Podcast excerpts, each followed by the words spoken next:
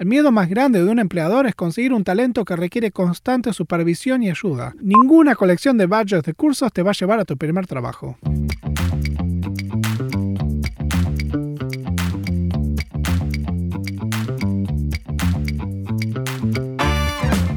Bienvenidos a Tecnología Informal, un espacio para hablar de carrera, de inversión, de producto, de cultura y de todo lo relacionado con startups. Yo soy Gabriel Benmergui y soy un programador con más de una década de experiencia viviendo y trabajando en California, Estados Unidos.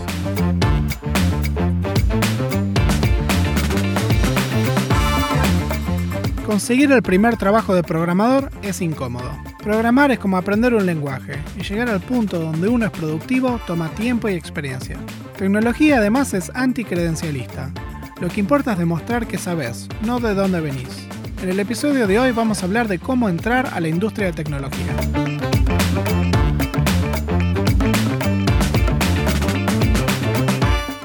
La pandemia del 2020 creó un cambio fundamental en el mercado laboral.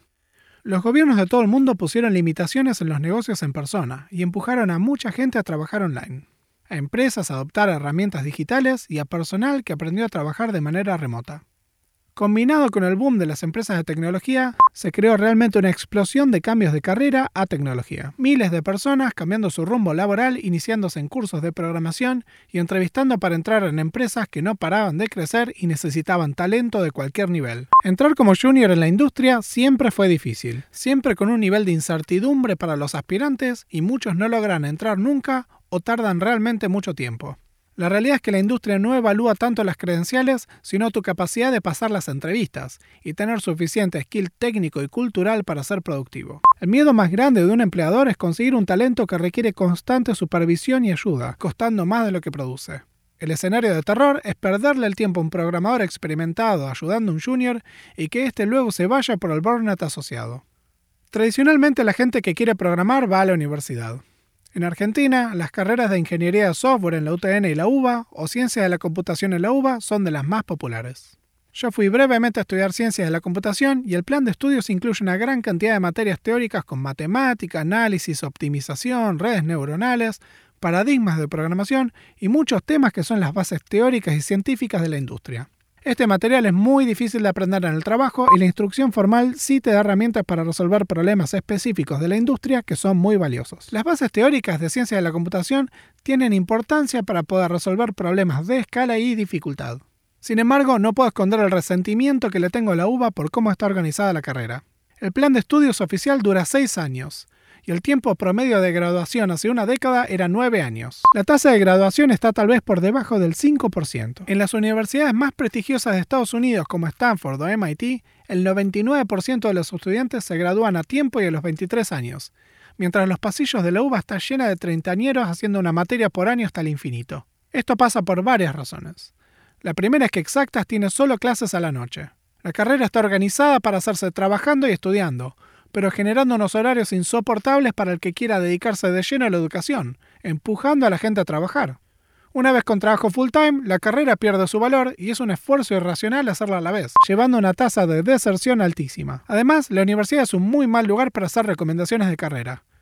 En todo mi paso por ahí, nunca me enseñaron o explicaron cómo era trabajar en una startup, cuáles eran los salarios que ofrecía el mercado, qué skills iba a necesitar, cómo entrevistar, etc. No te preparan para el mundo laboral. Además, como muy poca gente se gradúa, nadie termina con un título que en la industria no vale mucho, pero para la inmigración americana es esencial. Sin título uno no puede sacar la visa H1B hasta tener 12 años de trabajo en la industria, como explico en el episodio 7, migrar a Estados Unidos. En términos migratorios sería mejor anotarse en cualquier universidad de cuarta que en la UBA, para tener los papeles que satisfagan el proceso burocrático. Yo no puedo en buena fe recomendarle la universidad a ninguna persona. Es un mal plan con muchas chances de fracaso y un valor acotado. Tecnología Informal es un podcast de Silver.dev. Cobran dólares. SilverDev es una agencia de talento para programadores. Anda a silver.dev y descubrí qué ofrece el mercado para vos. Por suerte, tecnología no tiene barreras y han salido muchas soluciones al mercado privado para preparar a la gente para ser programadores. La revolución empezó con cursos en plataformas como Coursera, cursos con ciertos grados de interactividad y a veces entregas puntuales. Coursera eventualmente fue agregando cursos de universidades prestigiosas como Harvard, MIT o Stanford, y tienen material académico de la mejor calidad del mundo. Otras plataformas similares son Udemy, donde hay más variedad de cursos, o Platzi, la versión latinoamericana. El problema de estas plataformas es que el contenido es muy pasivo y no es integral para armarse un perfil laboral completo.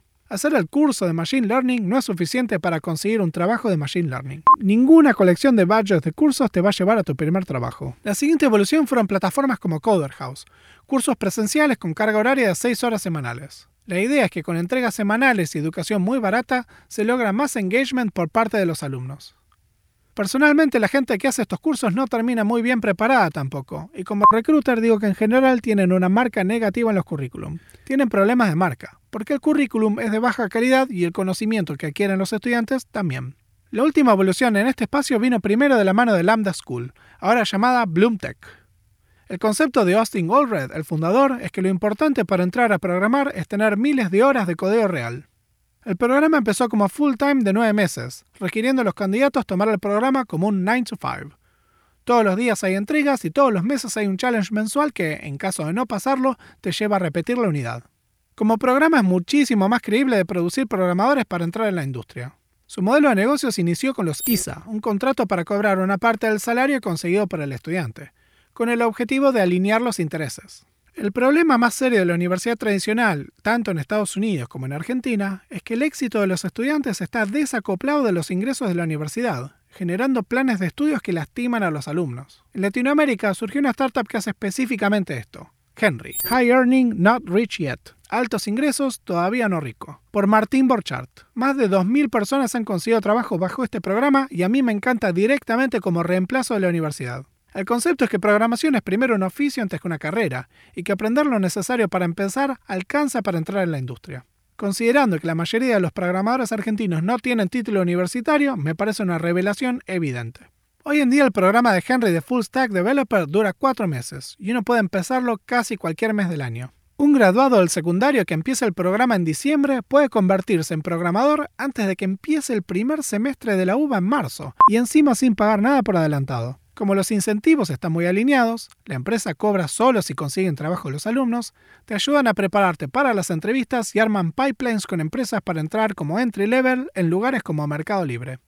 Dicho esto, ningún programa educativo es garantía de nada. En programación lo que vale es poder contribuir, no actuar como que puedes contribuir. Y finalmente la responsabilidad de poder hacer el trabajo recae en uno mismo. Esa responsabilidad es indelegable a un título otorgado por terceros.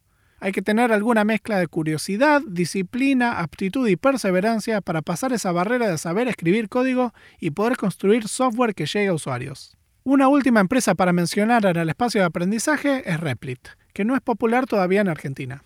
Replit fue inventado como un IDE online, una forma de escribir código sin necesitar un ambiente de programación complejo en tu computadora. Este producto tuvo muchísimo éxito en escuelas donde enseñan programación y adolescentes. Funciona en el browser y te permite crear productos, bots de Discord, aplicaciones, juegos.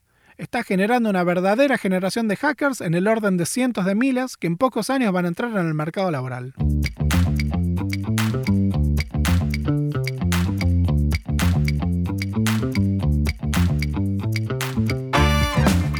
Una de las preguntas más comunes para los que recién empiezan es qué deberían estudiar.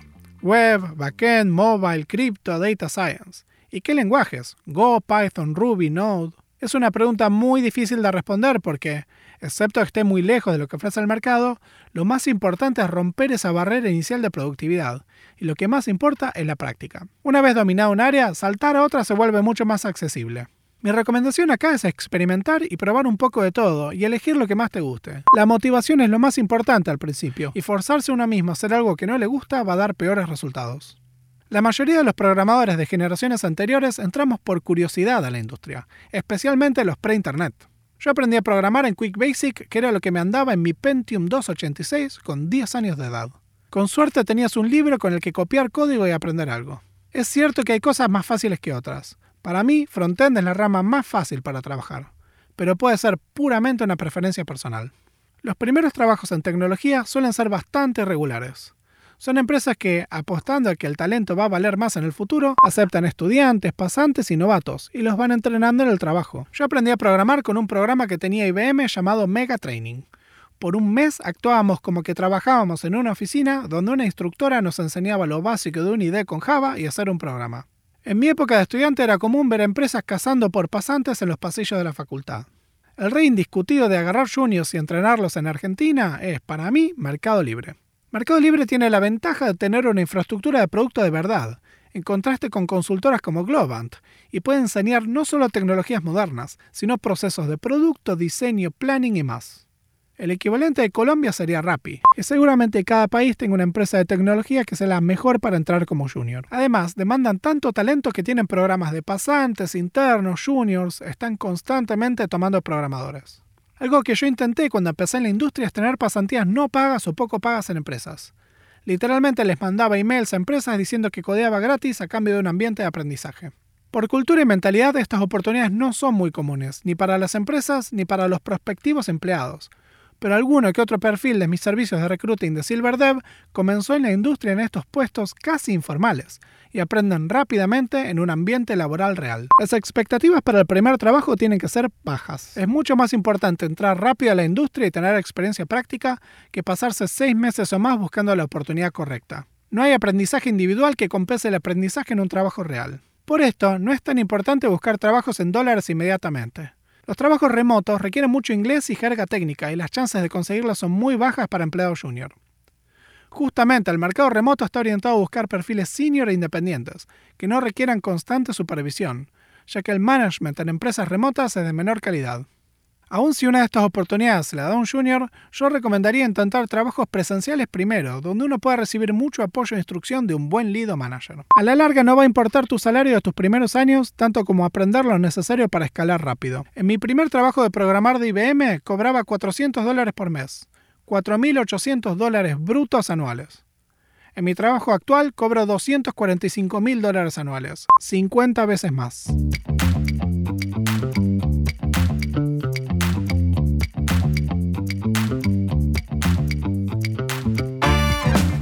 Una vez sabiendo lo suficiente de programación para entrar en el mercado, la barrera más dura para conseguir el primer trabajo es pasar por el filtro de recruiters. Las entrevistas técnicas como las que menciono en el episodio 20 no son el filtro más duro porque las expectativas son bajas. Los filtros de recruiters son más difíciles porque no tienen feedback. Como recruiter, los perfiles novatos son muy fáciles de reconocer y se cometen muchos errores en los currículums y LinkedIn que reducen las chances de conseguir entrevistas. Uno de esos problemas es la inclusión de certificados de cursos como Udemy, Coursera, Platzi o Coderhouse. Estos badges de LinkedIn son un gran cartel que grita que sos un principiante. Imagínense ver el perfil del cirujano que te va a operar en LinkedIn y dice, primeros pasos en el quirófano, cómo lavarse las manos, completado hace tres meses. La evaluación de lo que sabes o no sabes como novato va a venir en la entrevista, no en tu historial de educación. Otro punto es para la gente que está cambiando de carrera y tienen un LinkedIn mostrando su rol actual. Gerente de sucursal de Garbarino, postulándose para un puesto de frontend. Rechazo inmediato. Es más, yo pongo en duda poner el historial de todo lo que no sea tecnología en LinkedIn.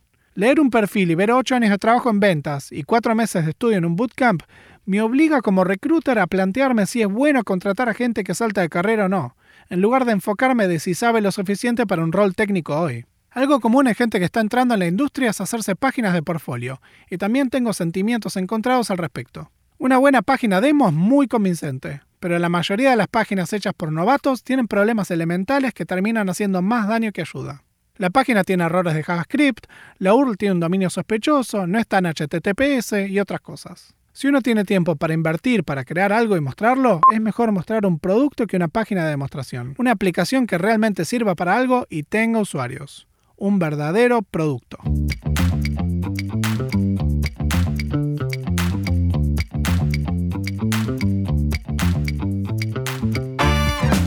Volverse programador es más fácil y mejor pago que nunca. Hay muchas más opciones hoy para aprender que antes, sin pasarse años estudiando en una universidad anticuada. Aún así, la programación no tiene un camino garantizado. Requiere adquirir skills en serio que son verificables en entrevistas y en el día laboral rápidamente. Si les gustó el podcast de hoy, se vienen muchos más. Suscríbete al podcast en Spotify o seguime en Twitter en ConanBat con doble T para estar al tanto de todo el contenido.